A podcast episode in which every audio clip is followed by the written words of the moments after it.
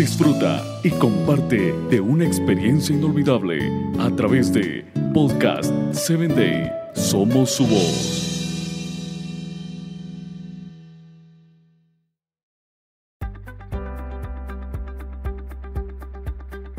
¿Qué nos hace felices?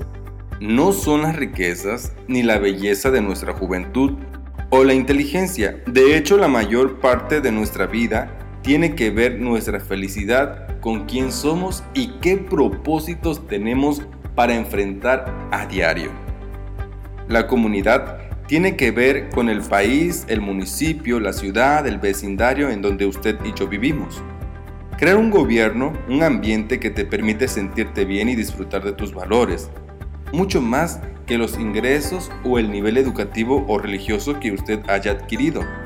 Eso son partes de determinar tu felicidad.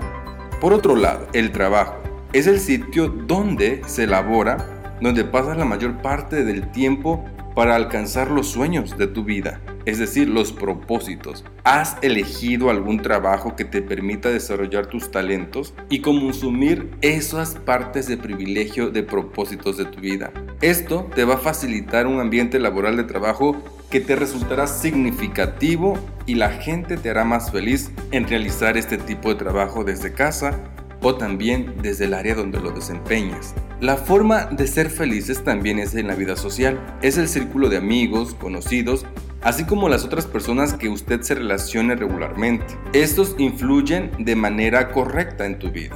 Aprovecha tu potencial y saca provecho siempre de cualquier situación de tu vida social para crecer en tu vida con propósito. La socialización es uno de los medios más confiables y universales para vivir felices. El dinero, por ejemplo, también forma parte de la seguridad de tu felicidad.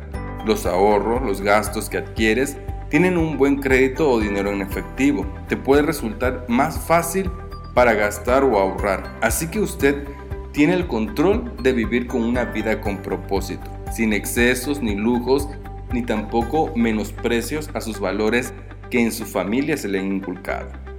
Demuéstrese usted ser gente con propósito y no vivir una vida vacía y sin ningún propósito de existencia. En tu hogar también, o en tu departamento, en el condominio, o en tus alrededores, en tu casa, pueden también impulsar actitudes de felicidad, alejarse de las conductas de descontentos y riñas. Si usted vive en una colonia, pues como dice aquí, un departamento, un condominio, aléjese de la mala fama y de los problemas porque esas no son formas de vivir peleando o interesándole la vida de los demás.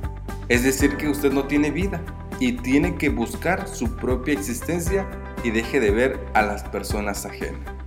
Todos tenemos nuestros problemas y nuestras dificultades, pero no te debe de interesar lo que los demás hagan. No es porque no te importe, sino porque debes aprender a vivir feliz y radiar de esa felicidad en tu vida con propósito.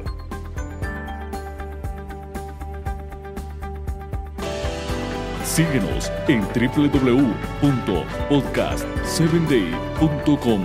Hasta el próximo episodio.